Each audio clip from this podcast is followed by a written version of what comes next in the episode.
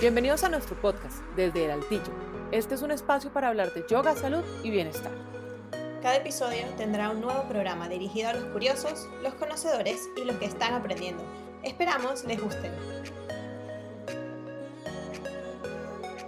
Hola a todos, estamos súper emocionadas porque hoy repetimos invitado. ¿Recuerdan a Sebastián Chalela?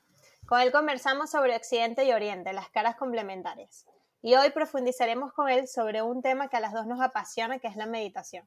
Nosotras quedamos encantadas con Sebastián y si ustedes lo escucharon, seguro que también. Si aún no saben quién es, los invitamos a escuchar el episodio número 17 de la primera temporada.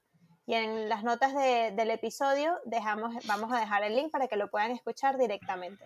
Sabemos que tanto ustedes como nosotras tendrán muchas preguntas sobre este tema y esperamos resolverles algunas en este episodio. Todos hemos leído y escuchado que la meditación es el proceso de retirar nuestra atención del mundo exterior para enfocarnos en nosotros mismos. Es una práctica antigua con muchos nombres como concentración, sentarse en silencio o contemplación.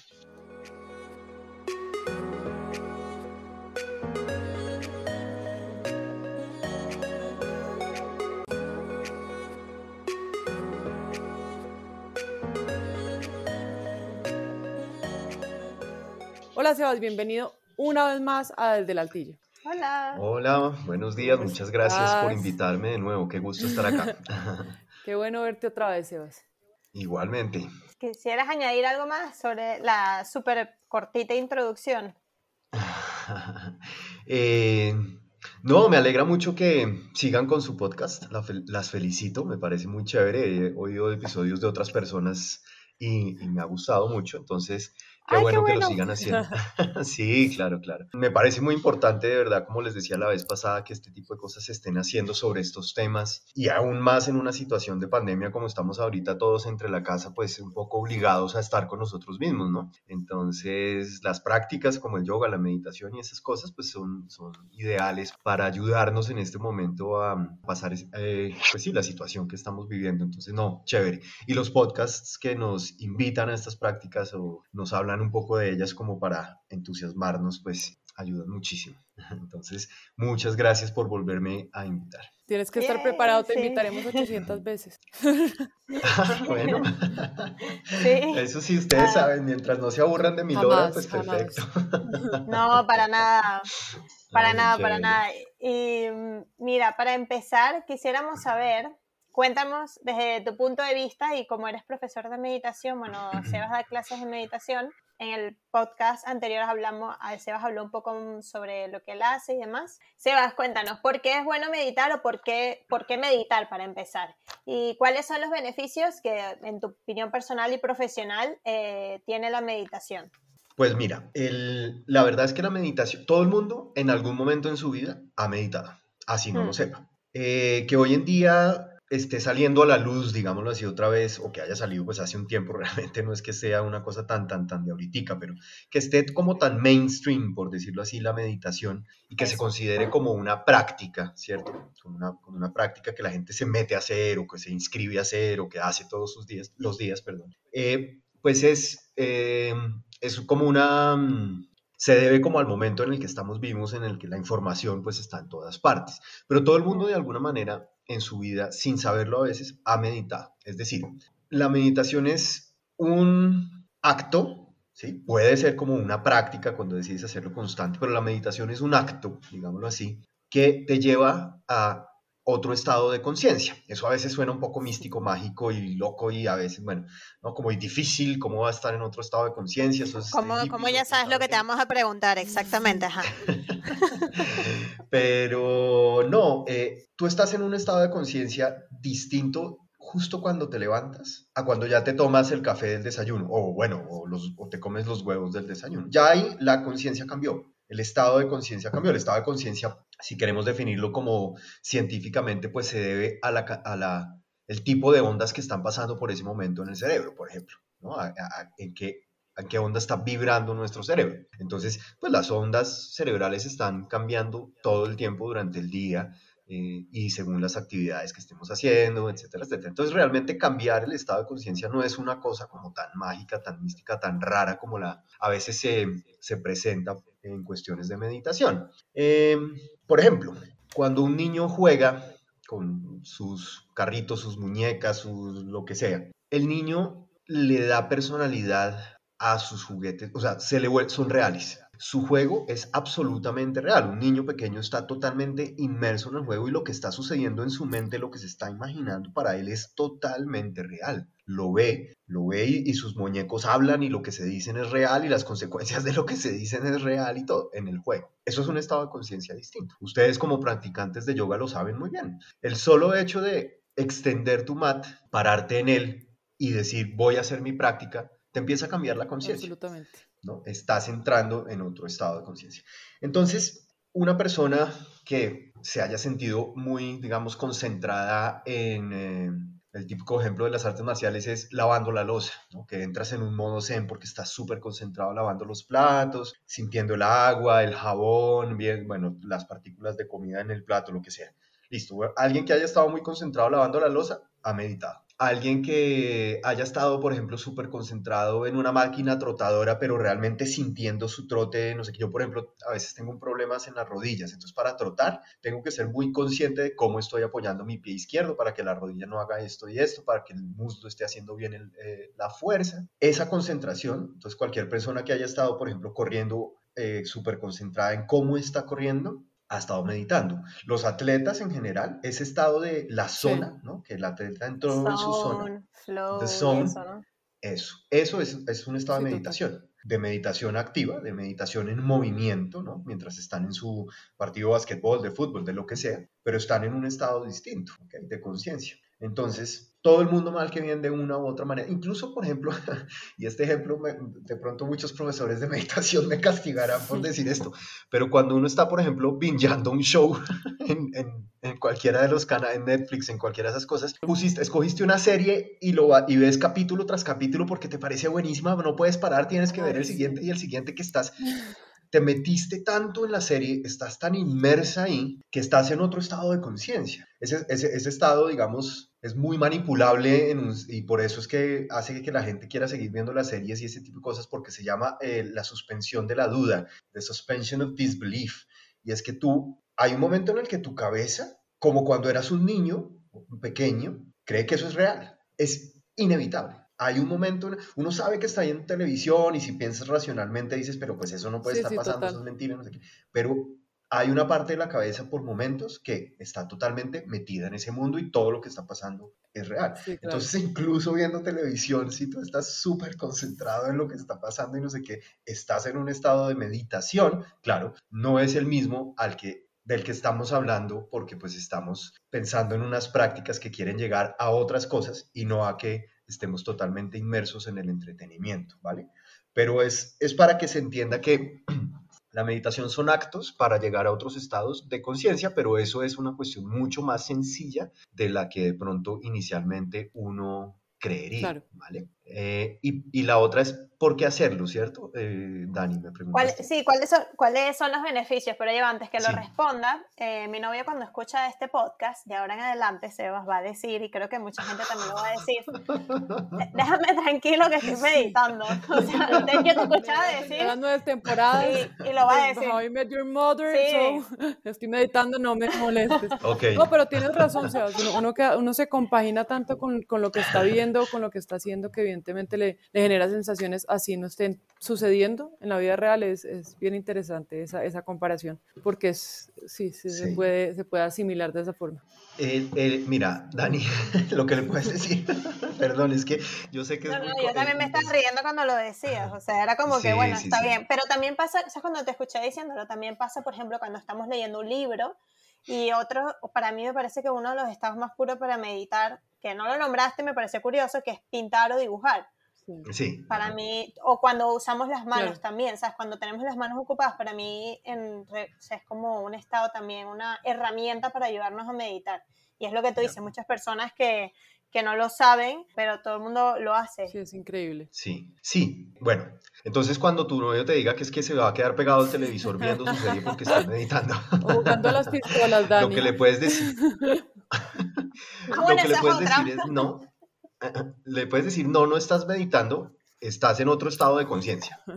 ¿sí? Y, y, ese estado de conciencia, pues te gusta, lo disfrutas y bueno, pues haz lo que quieres. No, la meditación, entonces ahora sí, ya como una práctica, algo que tú decides hacer y porque, y pues tienes razones para, para hacerlo. Como lo acabas de decir, Dani, es una práctica creativa. Inicialmente es creativa, o sea, una de sus bases es que es creativa. ¿Por qué? Porque busca, digamos, en un nivel ya un poco más comprometido, por así decirlo, que te reinventes a ti mismo, creativa, o sea, te recrees.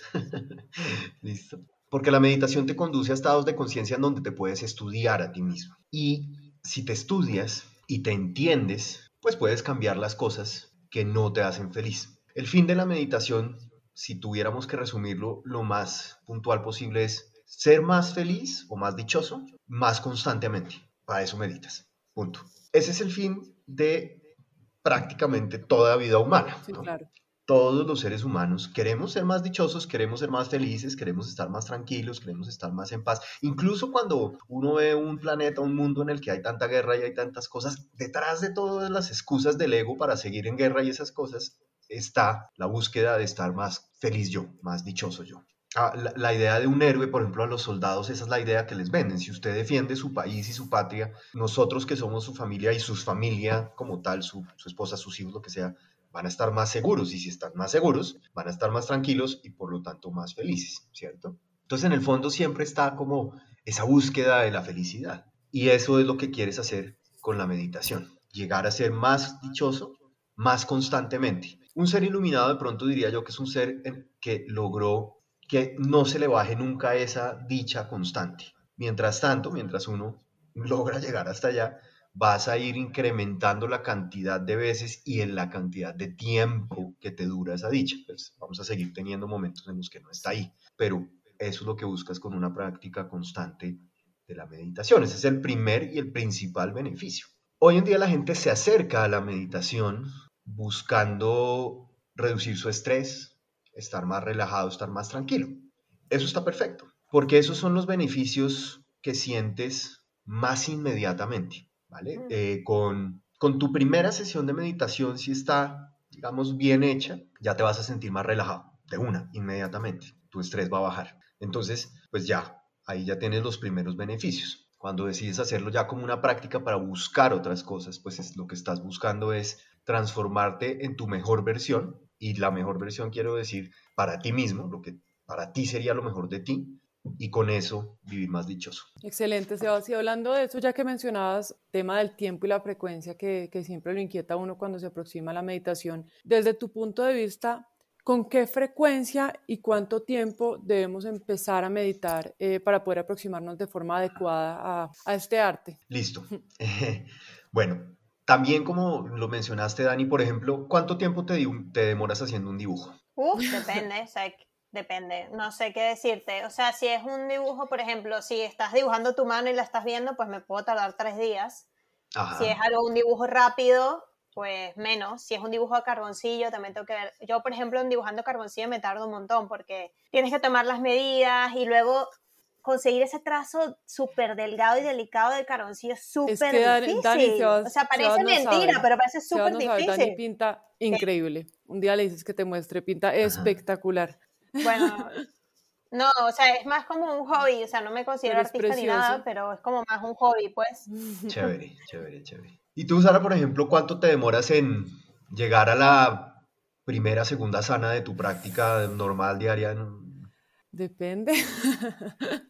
depende, exacto, depende, depende de tantas cosas y, y, el momento, lo que tú decías ahorita, como uno no siempre está con la misma disposición y uno no siempre está en el mismo mindset, pero, pero evidentemente eh, juega, digamos que una parte muy importante en la práctica, digamos que hacen. Entonces, exacto. Entonces, la respuesta para la meditación es la misma, depende. No hay, a ver, como todo en las organizaciones humanas, la meditación se ha vuelto un sistema, o, mejor dicho, distintas culturas, distintas épocas, distintas personas, distintos grupos, etcétera, han sistematizado la meditación. ¿Vale? El ser humano sistematiza todo, nosotros todos vivimos, como lo leí en el, en el libro interesantísimo de Sapiens de Yuval Harari, eh, vivimos bajo mitos colectivos. Total. Nos pusimos de acuerdo en que existen países, en que existen sistemas políticos, en que existe...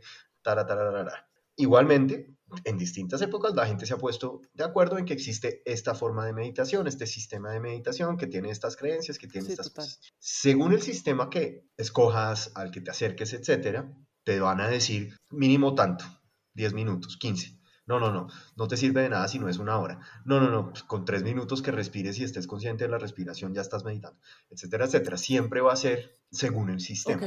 Hay una coincidencia hasta donde yo he podido ver en la gran mayoría de sistemas y es no tanto el tiempo, sino el paso inicial de la meditación es enfocarte en tu respiración. Prácticamente todas las que yo he estudiado tienen ese componente. Si tú un día amaneciste como súper tranquila, dormiste bien, ¿no? Tu, tu, tu, cabeza ya está un poco tranquila, tal, te sientas a meditar, te concentras en tu respiración, a lo mejor en tres minutos, ya estás full, en otro estado de conciencia, viendo tu interior, estudiando tus arquetipos, tu psicología, tus emociones, lo que quieras. Pero si esa noche la pasaste mal, eh, realmente no descansaste, te levantas un poco así como, ah, como de mal genio, regañadientes, con el jardinero a las 7 de la mañana cortándote el pasto. Sí, casos de la vida real. casos de la vida real. Entonces, puede que con tres minutos no logres absolutamente nada, puede que te tome 20. Ese componente de la respiración va de la mano de la observación, porque pues observas tu respiración, y de tu intuición. Ya estoy en un estado distinto. ¿Cómo me estoy sintiendo? Sí, ya, ah, sí, uy, sí. Uy, no, ya estoy hasta alucinando. Ah, bueno, listo, perfecto. Entonces ya estás en otra cosa. No se puede definir un tiempo particular para la meditación, ¿listo? Depende, depende.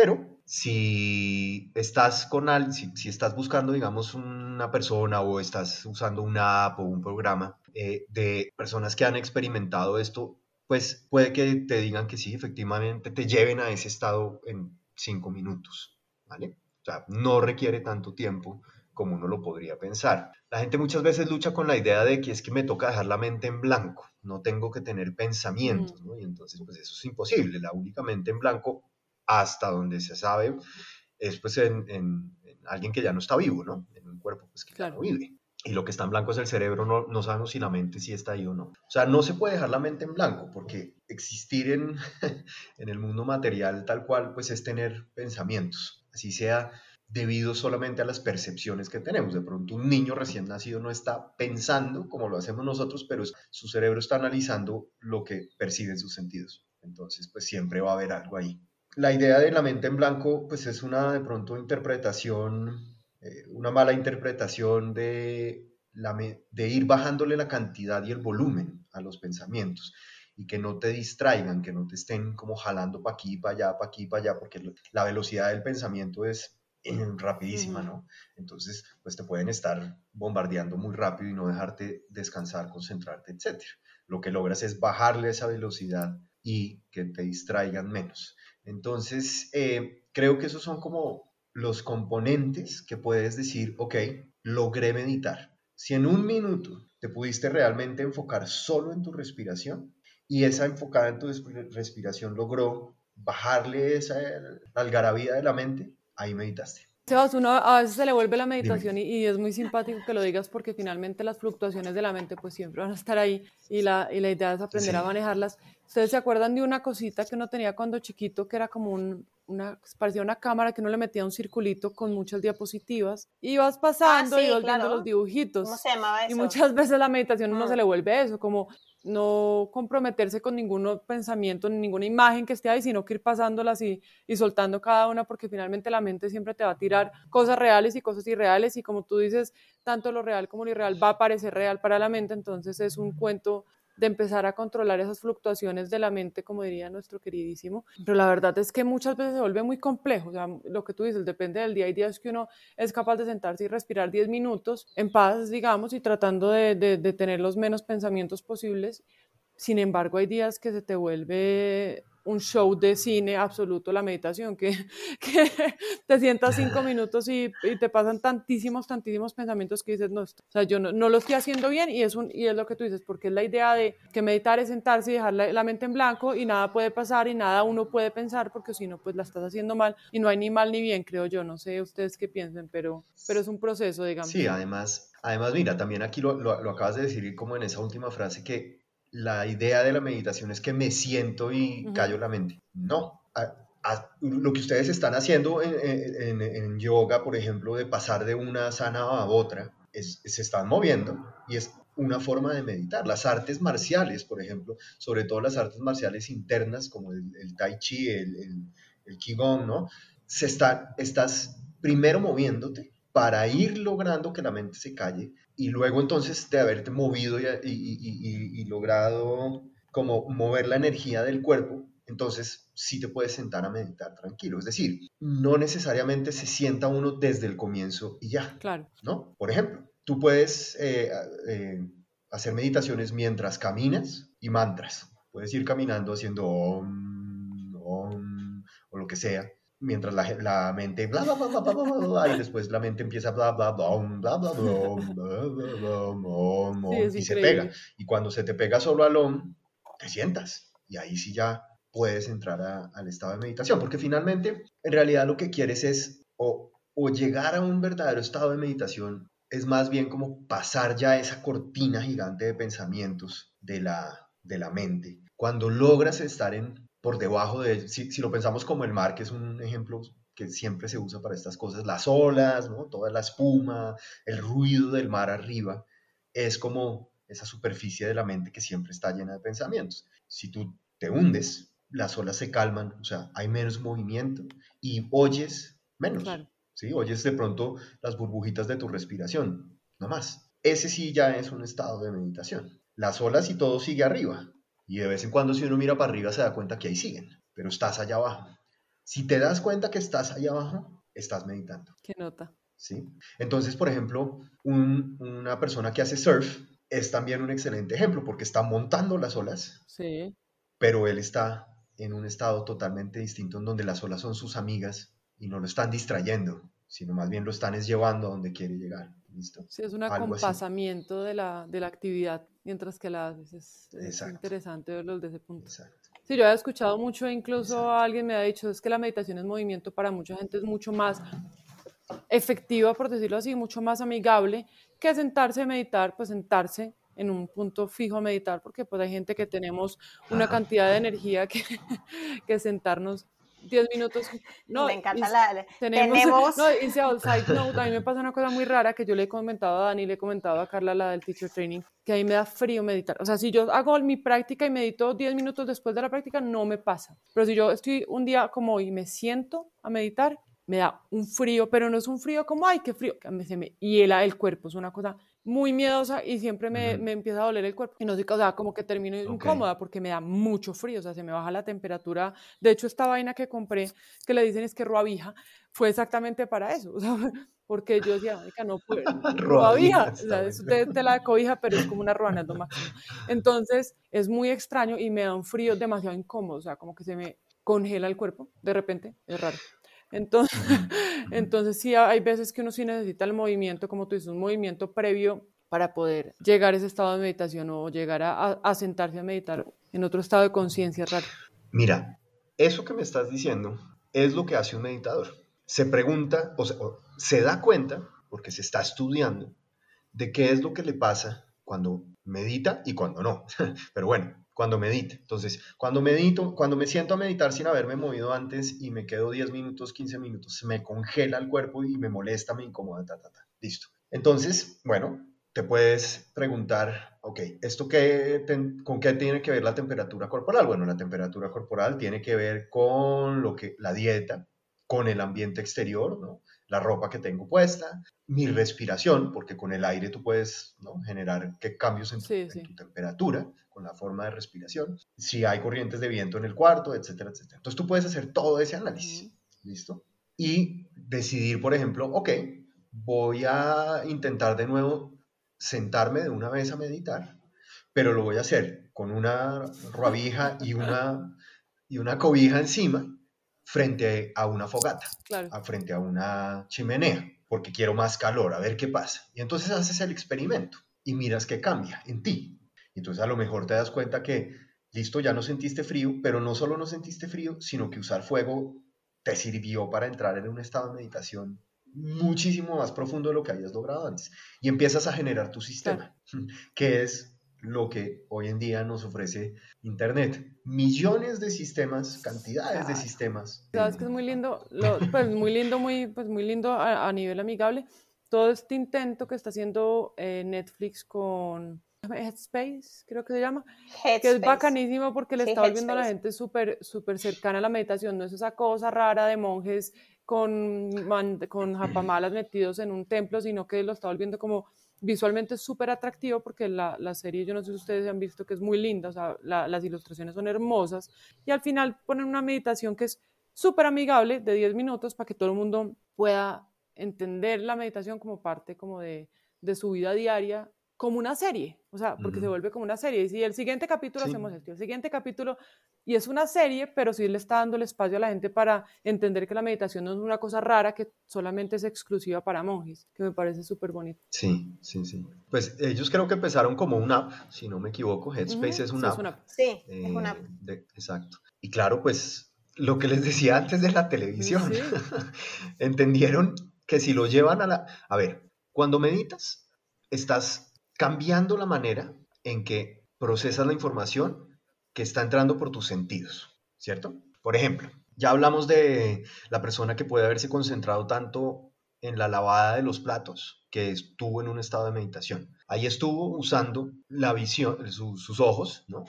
la capacidad para ver, porque miraba los platos, miraba el jabón, lo que sea, pero sobre todo estuvo usando el tacto, sintiendo la temperatura del agua, el agua, la diferencia ¿no? de, de- del agua al plato, si había partículas de comida en el plato, eso lo tiene que uno sentir, bueno, cuando no lavas con guantes, ¿listo? Entonces, digamos que ahí el sentido del tacto fue mucho más predominante que el visual, ¿cierto? Tú puedes, por ejemplo, meditar o entrar en un estado de conciencia distinto haciendo ejercicios de enfocarse en los sentidos a convicción. Yo puedo decir, voy a meditar con mi café de la mañana. Entonces, en lugar de hacerlo como un robot que llega, echa las dos cucharadas de café, el agua, espera que se prepare, cuando pita la cosa te lo sirves, le echas la cucharadita de azúcar, de panera, de lo que sea, y te lo empiezas a tomar mientras ves televisión, te sientas con la taza y lo primero que haces es con tus manos sentir la temperatura de la taza, sentir el efecto del calor de la taza en tus manos. Luego hueles el café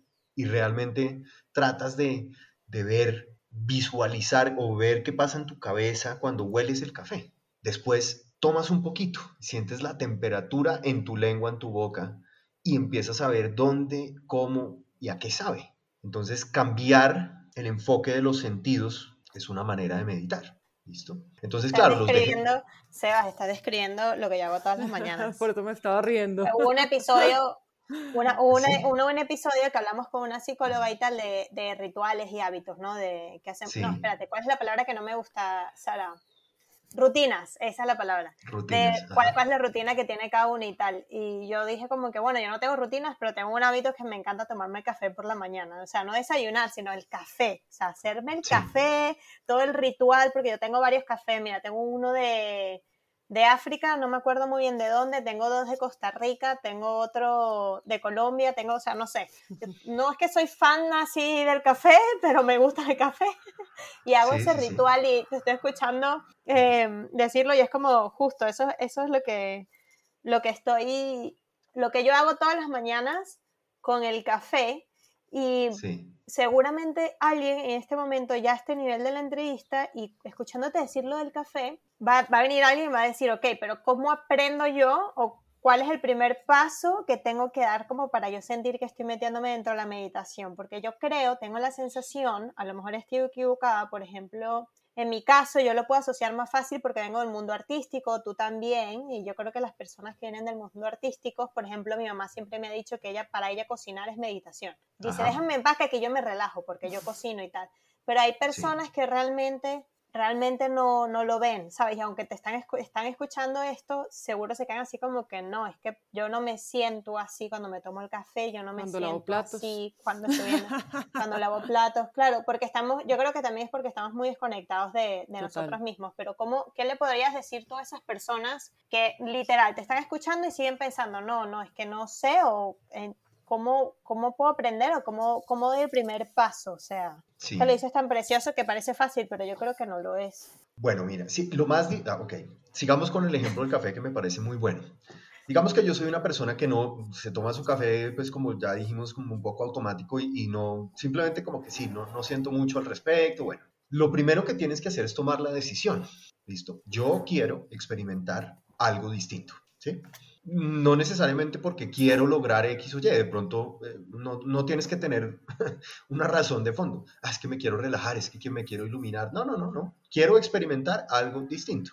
Esa es la razón. Entonces dices, yo quiero sentir la temperatura de la taza del café y lo voy a hacer a conciencia. Es decir, hoy tomo esa decisión y lo hago. Cojo la taza del café y me quedo un ratico sintiéndola. No tiene que convertirse en un acto poético, ¿sí? Eh, entonces siento la temperatura y eso me uf, tal y mi cabeza vuela, como lo acabo de decir. no, no, no, no. Puede ser un acto científico. Voy a sentir la taza. Eh, siento que la puedo sostener dos minutos y no siento absoluta y no me quemo. Perfecto. Eh, la próxima, el- al siguiente día o con tu siguiente café, lo que haces es que dejas que se caliente más antes de servirlo en la taza, dejas que la taza se caliente al máximo a ver si lo puedes sostener los mismos dos minutos o de pronto solo un minuto, o de pronto 15 segundos porque está tan caliente que te está quemando. Es un método científico de experimentación. Así nacieron todos los sistemas de meditación. La gente experimentó con su, consigo misma, con su respiración, con su dieta, con su nivel de ejercicio, con lo que se imaginaba, en posturas incómodas para el cuerpo, dejando de comer haciendo ayuno por 40 días, acostándose en camas de puntillas, eh, sentándose sobre cuerpos recién cremados. Todo eso, que son sistemas de meditación, vienen de la experimentación. ¿Qué pasa si? Entonces, no tienes que sentir una cosa en tu corazón cuando sostienes la taza de café. Tienes que sentir la taza de café.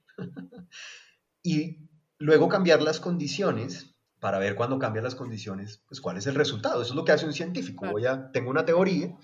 Mi teoría es que si boto la manzana desde tanta distancia voy a poder, se va a caer porque la gravedad de X, Y, y entonces la velocidad y le puedo medir estas y estas cosas, pero si la boto desde más alto, ¿qué pasa? Si cambia, no cambia, tarara. y eso es lo que haces. Hay un libro precioso, puede ser a veces un poquito complejo, pero realmente súper recomendado. Se llama El universo en un átomo del Dalai Lama. Básicamente, él explica que lo que hace un monje budista, ¿no? como él, es aplicar el método científico al mundo no material, al mundo interior. Pero él dice, yo hago lo mismo que un científico. Observo el mundo, formulo teorías y luego experimento alrededor de esas teorías para ver si las compruebo o, n- o- pues compruebo que sí son o que no son. O sea, hipótesis, ¿no? Sí. Exacto, luego- eso, hipótesis, hipótesis, exacto, ajá. hipótesis, tal cual. Y luego van a ver si las, las compruebas o no, o, o pues las dices, compruebas que no son. La meditación es aplicar el método científico a ti mismo, a tu interior, a tu cabeza, a tus emociones, con tu propio laboratorio que eres tú, tu cuerpo. ¿Listo? Entonces la persona que dice, no, pero es que yo toco la taza de café y no me emociono al respecto, no importa, no tienes que emocionarte. Toca la taza de café. Ah, bueno, siento calor, perfecto. Caliéntalo más. Uy, sí, ya no la puedo sostener tanto tiempo, perfecto. La próxima vez, caliéntalo aún más y trata de meterle un dedo al café.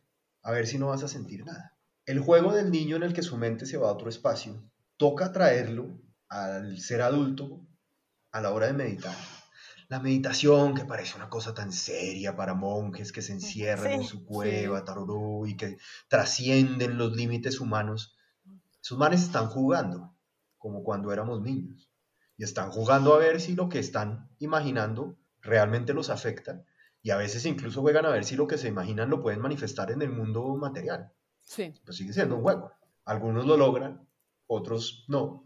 Logran cosas distintas, pero están jugando. Entonces no hay que tomársela tan en serio en, en ese sentido, que, ah, es que tengo que lograr cosas. No, no, no. tienes que jugar. Incluso la risa, eh, que siempre han dicho, no, que es una excelente terapia, que la risa te hace mucho bien, no sé qué, pues la risa te puede llevar a estados de conciencia distintos en los que quedas en un estado de meditación, solo riéndote. Es más, la mayoría de, las, de los maestros budistas que yo tuve durante, pues para prácticas de meditación, que me enseñaron meditación, todos le decían a uno, listo, ya tienes la columna erguida, ya tienes el mentón tararí, tarará, no sé qué, ta, ta, ta. Cierra tus ojos, empieza a respirar. Y aunque no te sientas dichoso en este momento, pon una suave, sonrisa en tus labios. Entonces, uno estaba así, mm, concentrado, Y entonces la gente empieza a fruncir el ceño, como, tengo que lograr algo.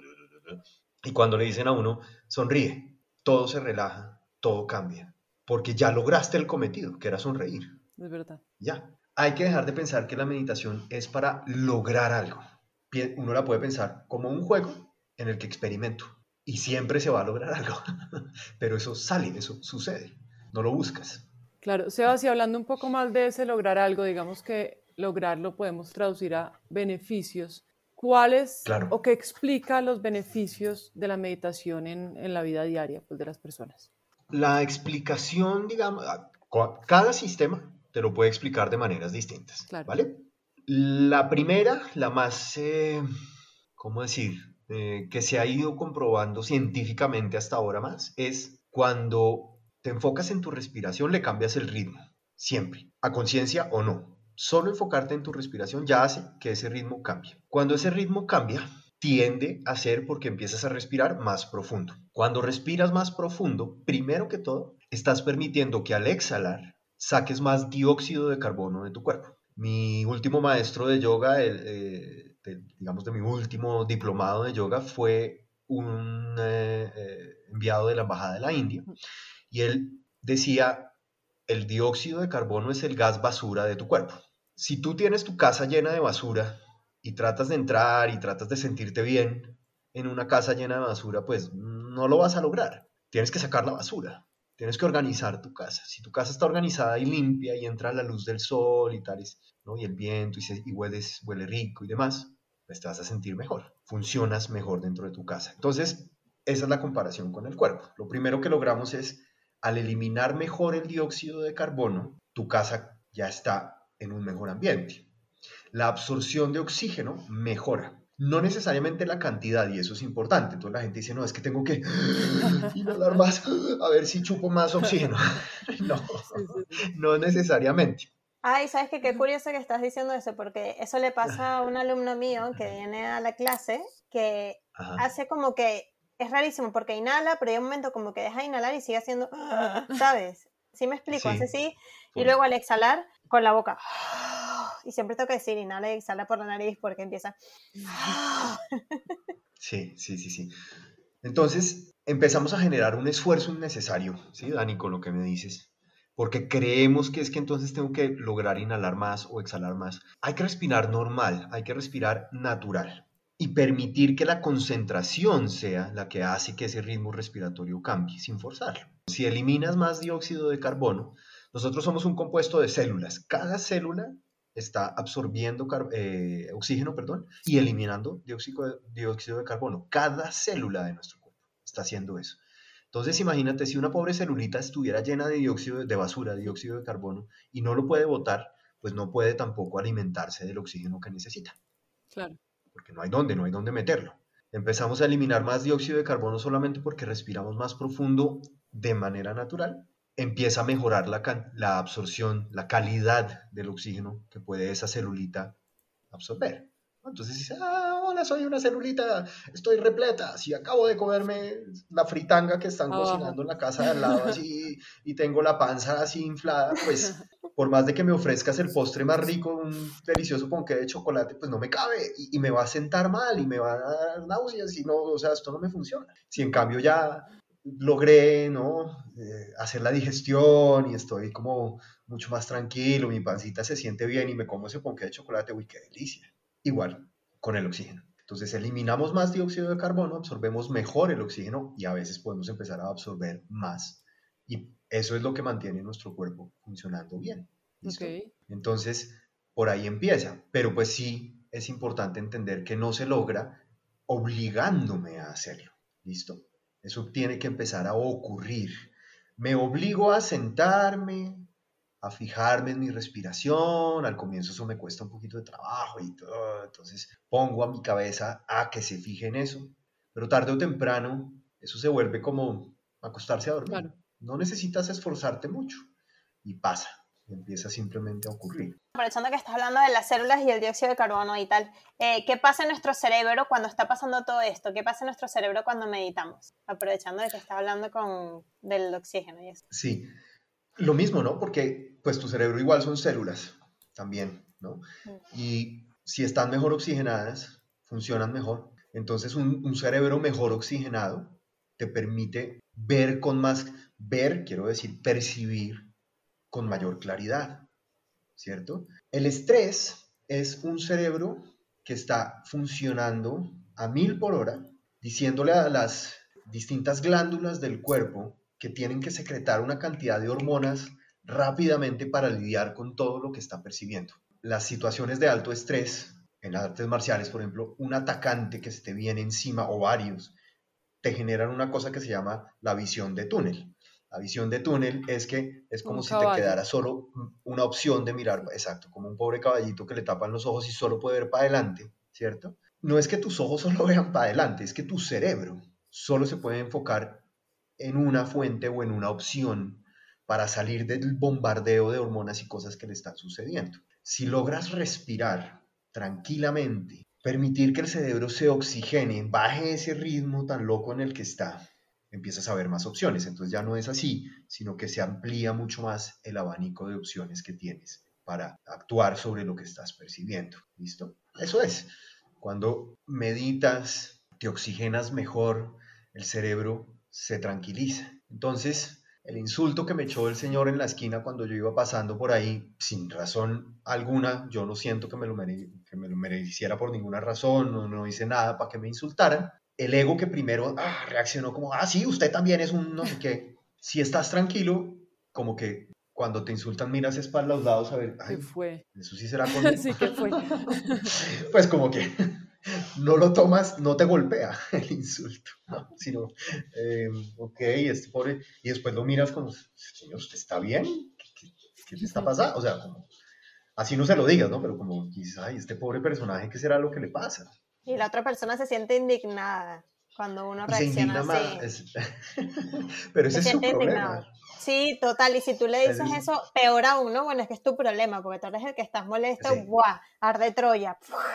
Sí, sí, sí, sí, sí. Pero eso es lo que logras entonces con un cerebro mejor oxigenado. No te metes en el cóctel de hormonas que te meten en la visión de túnel, sino, no, sigues viendo todas las opciones, percibes esas cosas de maneras o las, a ver, la percepción siempre es la misma. Si yo aplaudo, se oye un aplauso, ¿sí? Sí, cada uno lo va a oír en distintos tonos y lo que quieras, pero es un aplauso. Como lo interpretas es distinto. Y nosotros reaccionamos según cómo interpretamos lo que estamos percibiendo. Entonces, si yo interpreto ese aplauso, ah, porque acabo de ver un show buenísimo, acabo de oír una banda que me encanta, entonces es un aplauso chévere, alegre, no sé si estoy súper distraído y voy a cruzar la calle sin darme cuenta y me aplauden al lado para que, hey, pare bolas, uy, ese aplauso es muy distinto. Lo interpreté de otra manera por la situación. Como interpretes las cosas, te llevan a reaccionar de formas distintas, ya sea adentro o afuera. Adentro siempre estamos reaccionando también. El cerebro le está dando órdenes a esas glándulas, a los distintos sistemas simpático y parasimpático del cuerpo, etcétera, al corazón, a los nervios, al, estómago, a los pulmones, a todo, que reaccione, que funcione de maneras distintas. Si logras decidir un poco más cómo algunos de esos sistemas deberían reaccionar y que no siempre sea una cuestión automática, entonces puedes cambiar cómo interpretas y cómo reaccionas a esas cosas. Eso también lo logras con la meditación. Vas mejorando tu capacidad de interpretar las cosas y por lo tanto decidir cómo vas a actuar sobre ellas después. Yo tengo, antes de, que, antes de que Sara haga la última pregunta, que te está escuchando y tal, y lo dijiste bastantes veces, seguro hay alguien que también tiene esta duda. ¿Qué se considera o qué consideras tú o traes tu experiencia que, que lo dijiste varias veces, como que una buena sesión de meditación? ¿Qué consideras tú que es una buena sesión de meditación? Listo.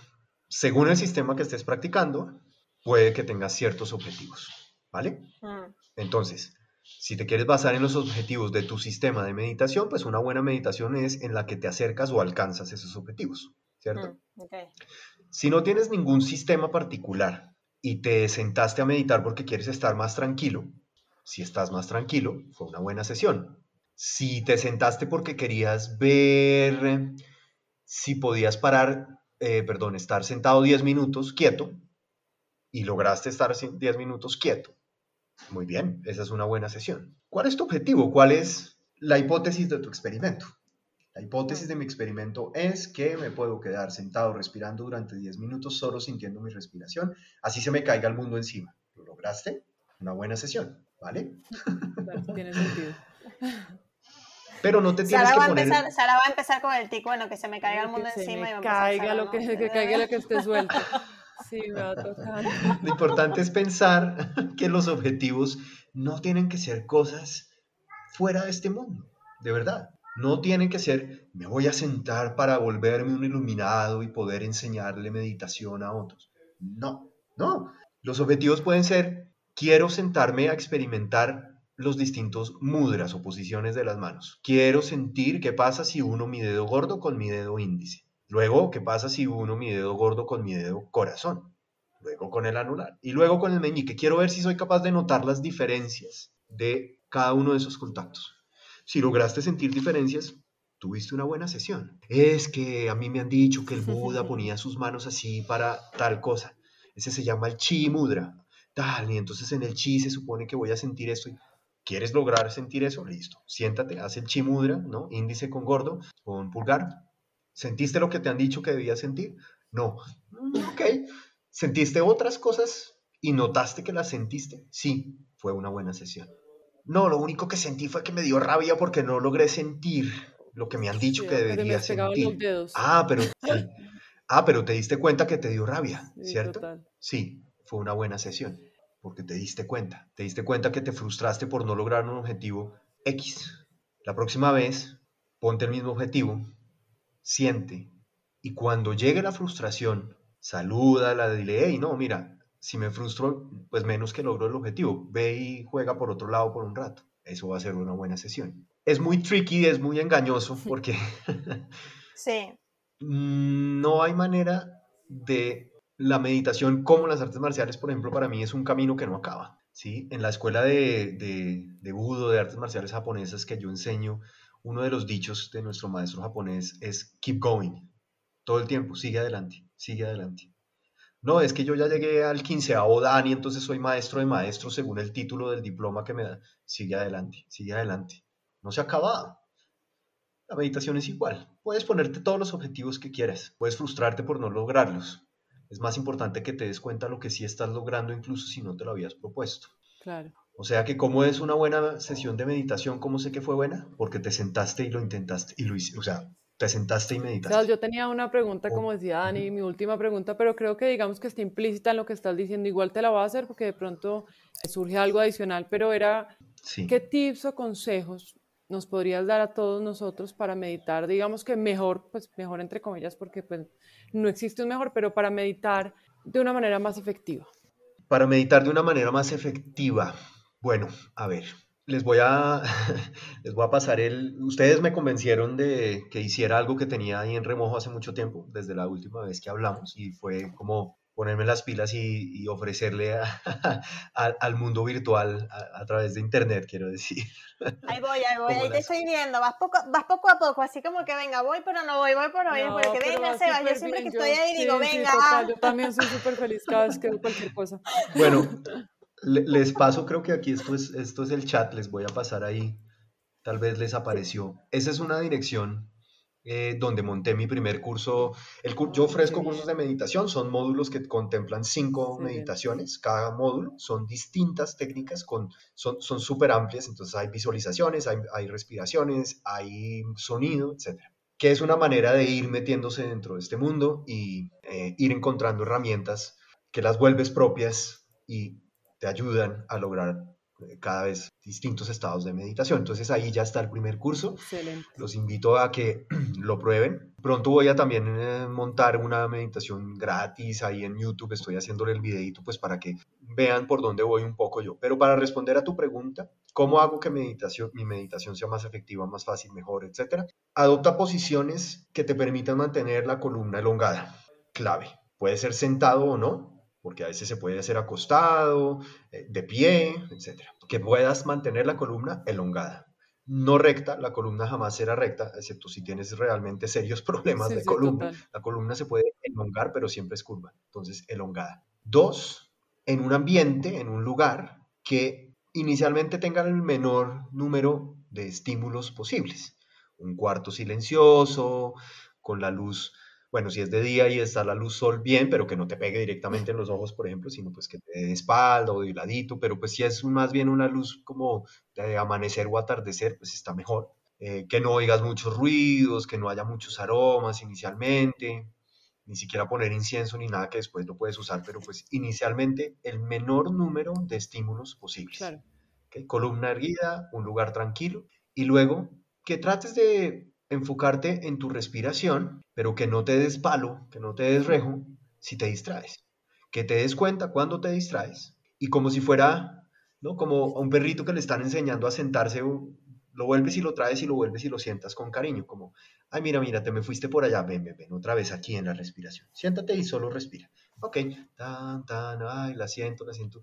Y de pronto me doy cuenta, uy, no, es que no he terminado este trabajo y no sé qué. Ven, ven, ven, ven, ven, ven. siéntate aquí tranquilo otra vez, mira, te acaricio, toma, toma una galletita y otra vez vuelve y respira. Eso es todo. Esas tres cosas, columna erguida, lugar tranquilo y ser muy amable contigo mismo en tu proceso de concentrarte en tu respiración. Eso ya va a hacer que la meditación se facilite, sea más amena, la disfrutes más, etcétera, etcétera no juzgarte en ningún momento sobre el proceso. Uf, eso, eso, es, eso, es complejo. Esto es igual que lo, el, el, propósito de vida, lo de no juzgarse. Porque muchas veces no, y yo lo veo también y me ha pasado, lo he experimentado, no sé ustedes qué opinan. Eh, lo de no juzgarse cuando le dices, eh, no sé si les pasa a ustedes, ¿no? Cuando dices en la clase, eh, hagan la práctica suave, lleguen, conozcan, ustedes conocen sus límites, no se juzguen, no me miren a mí, hagan lo que puedan y tal. Y la gente, cuando le das esa libertad de realmente elegir lo que ellos sienten, como no estamos acostumbrados a tener esa libertad diaria, normalmente tenemos un horario de trabajo, normalmente tenemos unas pautas, tenemos unos objetivos y tal, y te dan esa libertad, yo siento que hay un cortocircuito general y todo el mundo queda así, ¡pum! ¿no? Pero dime qué estoy haciendo, cómo lo, por qué lo tengo que hacer y tal, que entiendo que yo, obviamente damos una guía, ¿no? Esto es para esto, lo que sea y tal, pero dices como que esa libertad, la gente se queda como que, ¡pum! Y ya les dice, sin juzgarte y se caen y que ya va que yo no conozco eso. Total. Porque uno empieza a decir, no, es que yo tengo, yo, yo soy muy objetiva con mi trabajo, me autocritico, que yo así, yo soy el culpable número uno, yo me doy muchos palos. Entonces, creo que Mm. eso es muy complejo, lo de no juzgarse. Perdón, estoy aquí mirando. eh, oh, ¿qué Esto también fue por ustedes, porque sentí como, hey, bueno, me están animando a que haga estas cosas, voy a hacer caso Ay, qué a, bueno, qué bueno que, las voces bueno del que universo que me hablan a través de pa- toda aunque esta sea para mal ejemplo. no No, excelente ejemplo.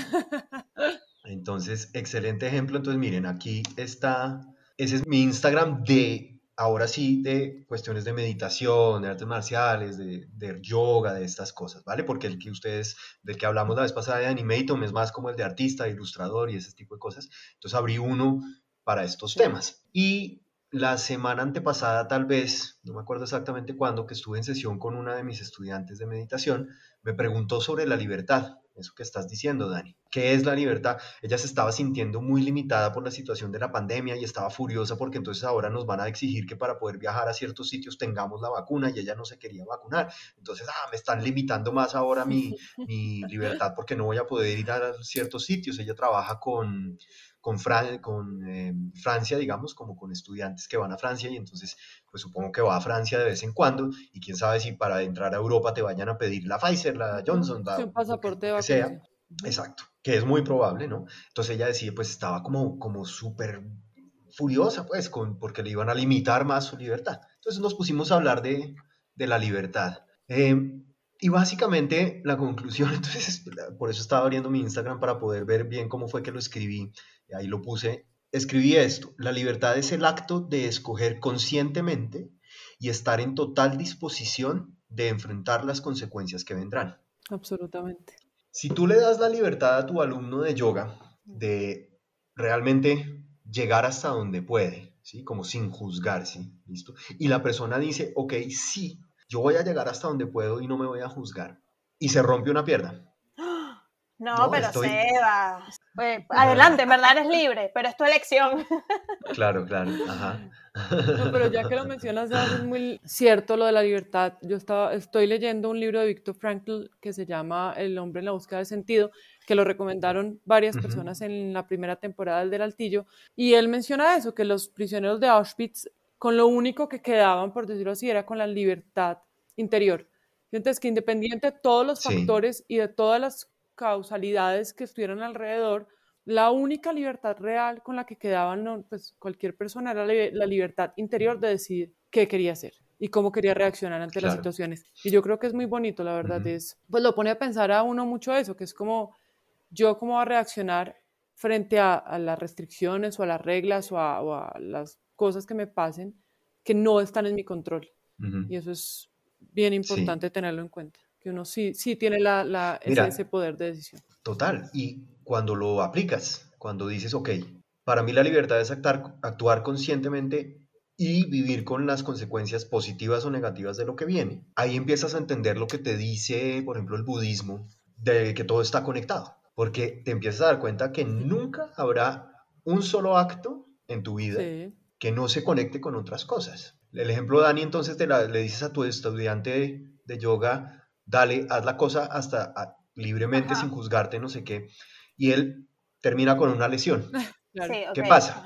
Listo. ¿Qué pasa? Eh, los dos optaron por actuar libremente, digamos, tú al decirle que actuara libremente y él al aplicar eso en su cuerpo. ¿Listo? Si la persona inmediatamente te culpa a ti por lo que le pasó, ya no es libre, ¿sí? Porque ya está poniendo la responsabilidad de sus consecuencias sobre otra persona, le está entregando el poder a otra persona, ya no es libre, ¿listo? La libertad sería como, ay, me toteé mi rodilla, bueno, ok, entonces ahora me toca quedarme quieto 15 días y voy a disfrutar esos 15 días para estudiarme de otra manera. Uy, ese man es un sabio, Total. está loca, es una sabia. Ah, es que la profesora yoga es mala, ese yoga no sirve para nada, miren lo que me pasó. no has aprendido nada, no fuiste libre en tu decisión porque eh, las consecuencias pues no las querías enfrentar, ¿listo? Y por tu lado, ah, no, es que yo le di la libertad de que actuara así y así, ok. Y viene y se queja contigo, mira, es que tú me dijiste y entonces mira lo que me pasó. Entonces tú puedes optar por, ah, no, pero es que tú fuiste el que escogió hacer eso. Ahí ya no estás siendo libre. Le estás pasando la responsabilidad de tu decisión de libertad a otra persona. Tú dices, sí, yo también soy parte responsable por haberte dicho que lo hicieras ahí. Sí, ven y te ayudo a curarte de tu rodilla.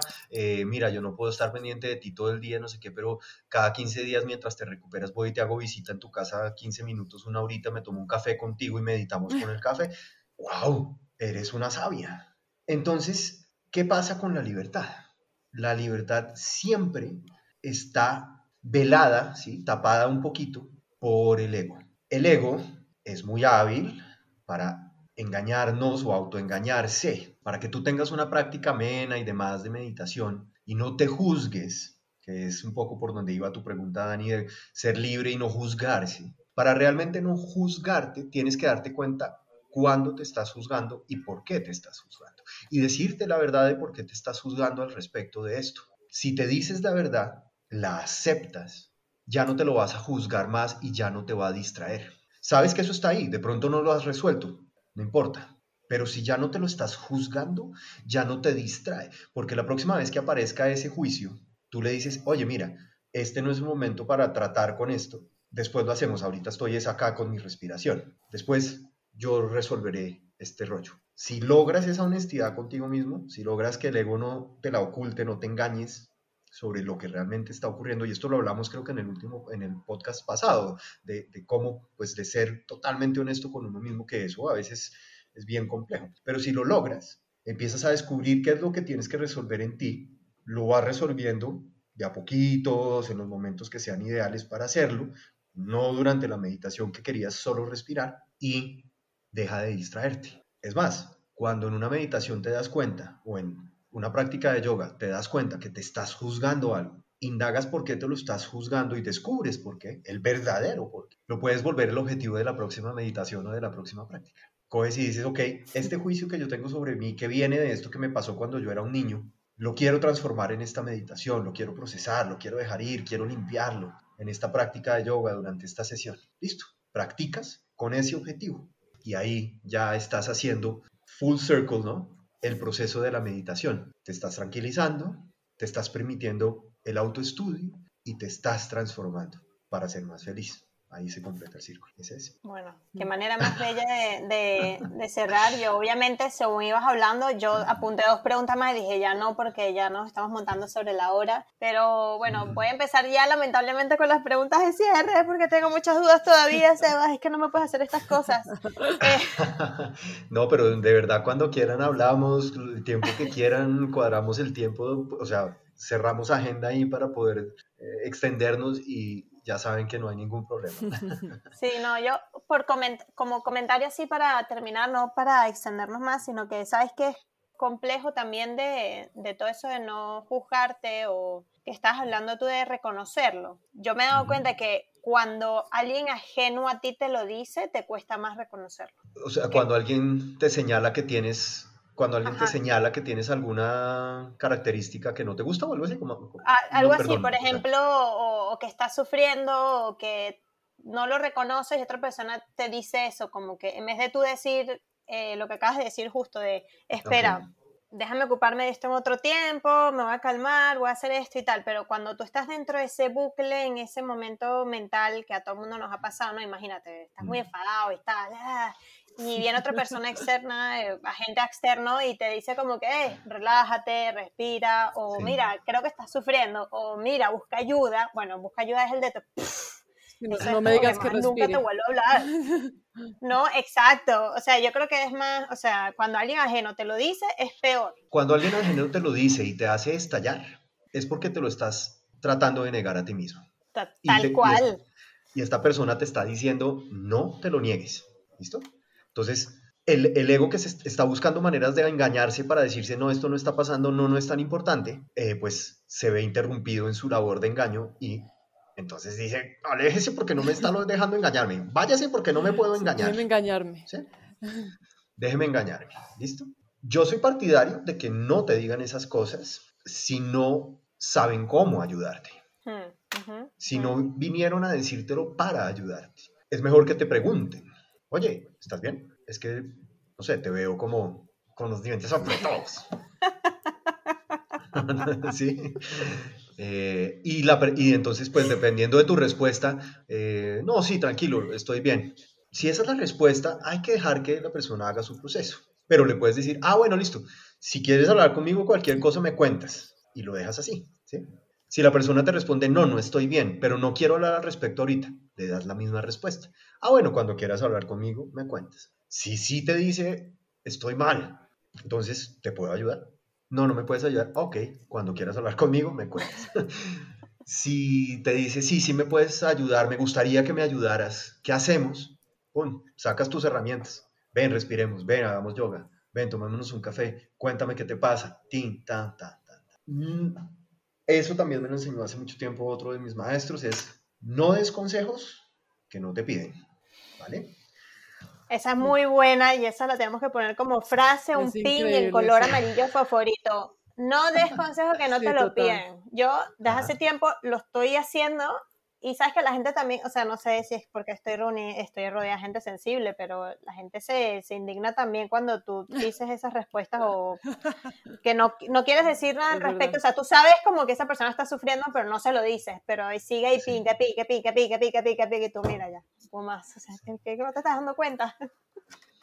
Se ha pasado sin querer dar consejos que no, me piden y ha salido mal la cosa que lo que dice Dani, muchas veces a la persona, a uno, a todos, pues le cae más como un alcacer, que uno sabe que le va a caer bien, pero que sabe horrible. Y mientras sabe horrible, la reacción es como, no me jodas, no te estoy preguntando. Pero pues sí, sí, es, es un tema. Exactamente. El, Dani, el, el decirle a alguien es que yo no te veo bien o darle un consejo que no está pidiendo es como no darse cuenta que esa persona acaba de comerse la fritanga, la tiene acá y le embutes el con qué. No, ya, claro. Total, estoy de acuerdo, sí, sí, sí. Preguntarle, preguntarle, ¿estás bien?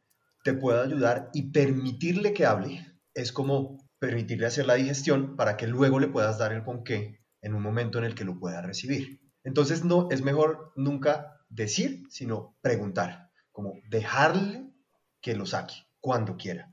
Si no, hey, estás en total libertad de seguir engañándote y mirar qué vas a hacer con las consecuencias. Así es. Y ya para cerrar el programa, vamos a empezar las preguntas de cerrar otra entrevista maravillosa contigo, Sebas. Estamos cambiamos las preguntas finales. Tranquilo que esta no te vamos a preguntar ningún libro. Son dos preguntas cortitas. Eh, listo, listo. La primera pregunta es, ¿cómo nos puede ayudar la práctica de la meditación en la vida diaria? Ok. Nos, bueno, eh, bueno, aquí nos podríamos quedar otro buen bueno, ten en cuenta que hablamos de los beneficios y todo eso. Sí, sí, sí. Mira, básicamente teniendo en cuenta todos los beneficios que ya hablamos, la oxigenación del cerebro, del cuerpo, la, mejor eh, comprensión de nuestro funcionamiento interior, etcétera, etcétera, pues hace que tu vida diaria se vuelva mucho más amena más constantemente, ¿sí? Las cosas que te daban pereza, si les pones ese otro filtro, ¿no? De una mente tranquila, les cambias la perspectiva, las miras desde otro ángulo. Entonces, ay, es que a mí siempre me toca lavar la losa, qué pereza. Le cambias la perspectiva miércoles, qué delicia que tengo 15 minutos de concentración zen con los platos y el agua. Total. Sin que nadie me moleste. Sin que nadie me diga nada, sin que nadie me moleste, yo me voy a meter en mí mientras lavo la losa. Al contrario de, ah, qué pereza de la losa. Ah, el, típico, el típico ejemplo de la vida diaria es el, una persona en un, en un trancón, ¿no? En, en tráfico de, entre un carro ¡Ah, qué desesperación! ¡Pi, pi, pi! ¿Esto por qué no se mueve? ¿Qué es lo que pasó? ¡Cállese usted, hijo de madre! ¿Por qué se me atraviesa? ¡Ay, mira, hay pajaritos en la calle!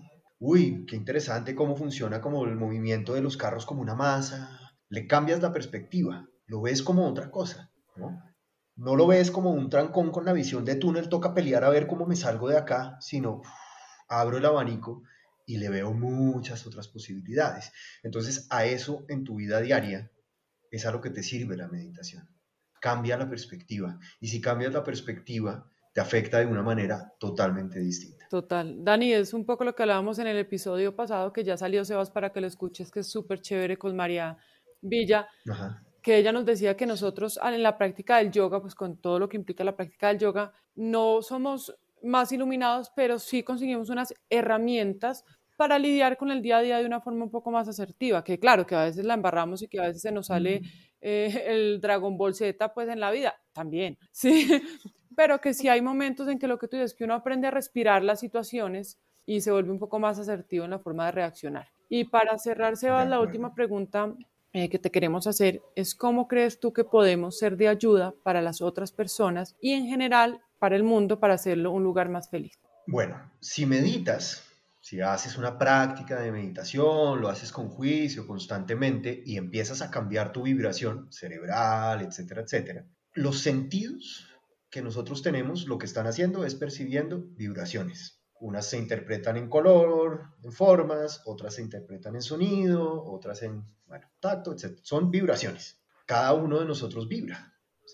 Si tú quieres ayudar a alguien más, lo mejor que puedes hacer es vibrando chévere. O sea, si tu práctica te ha llevado a ser un ser tranquilo, realmente, ¿no? Como fresco, ¿no? Relajado, que tiene otras perspectivas, te sientas al lado de alguien, alguien estresado, se te sienta al lado y siente eso.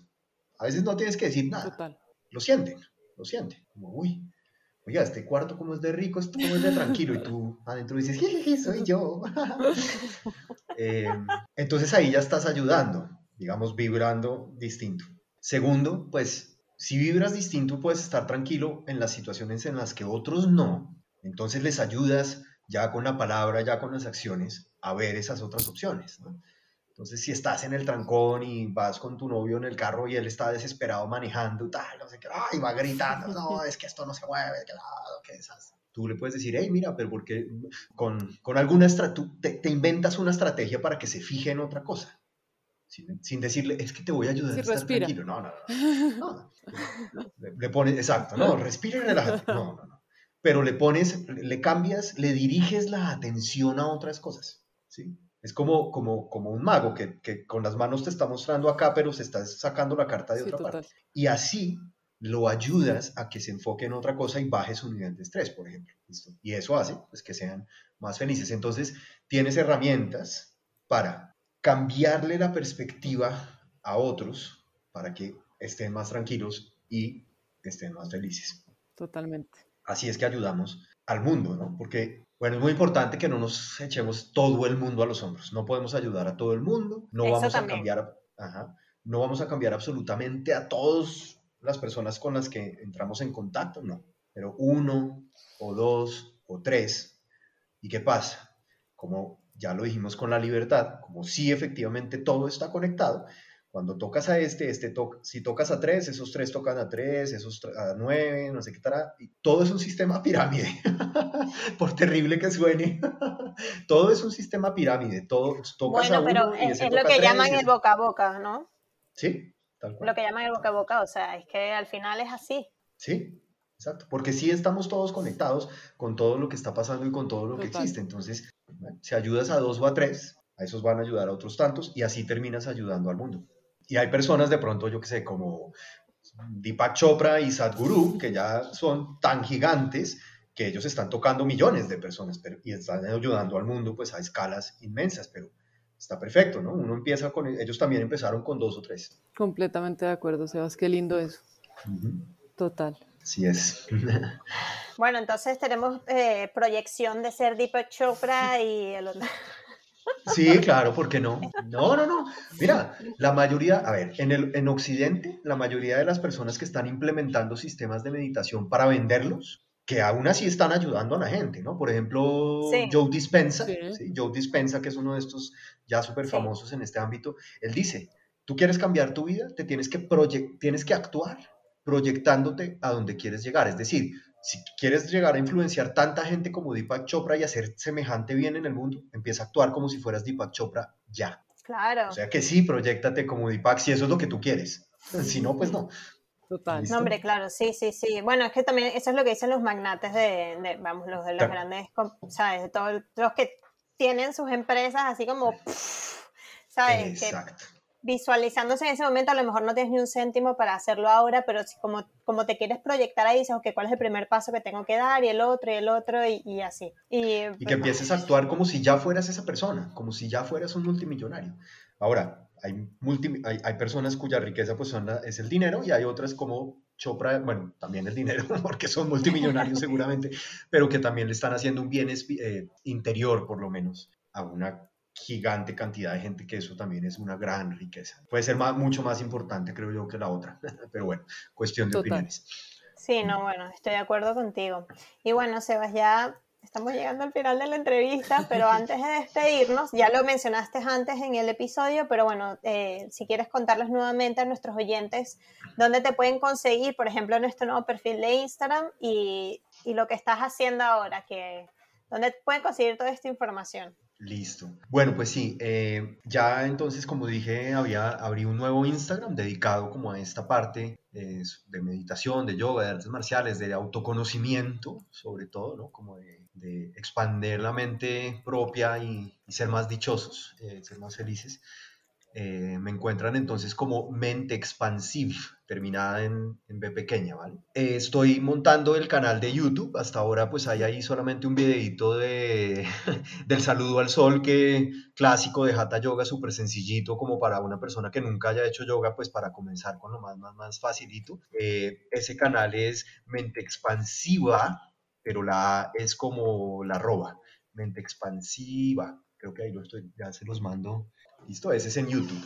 Y eh, si ya quieren es meterse de una vez a meditación y por ahora prefieren no hacerlo en vivo conmigo directamente porque pues yo eso lo hago, eh, me, contactan a menteexpansiva.gmail.com si quieren hacer el curso conmigo directamente, pero si no, ya están los audios del primer módulo en esa otra dirección que les puse ahí, en gum.co, umz, bueno, jtf, que es el link para llegar a lo del curso ahí ya pueden también empezar con cinco técnicas de meditación, desde la más básica, que es respiración, pero ya una técnica para ampliar la respiración y mejorarla y todo lo demás, y visualización y, un poquito de audio, para que comiencen su camino si quieren ahí.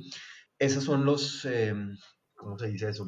las redes o los correos y demás donde me pueden encontrar para estos temas. Perfecto, igual lo vamos a dejar relacionado en el bio del, del capítulo por si, por si de pronto se perdieron un poco, ahí va a estar todo relacionado. Y bueno, muchas gracias por escucharnos eh, nuevamente desde el Altillo. Recuerden que nos pueden conseguir en Instagram como desde guion bajo el guion bajo del Altillo y en las notas de los episodios de cada uno van a encontrar todo lo relacionado a esta y todas las entrevistas. Muchísimas gracias. Muchas gracias, Sebas. Gracias, Sebas. a ustedes muchísimas gracias. Nos vemos pronto.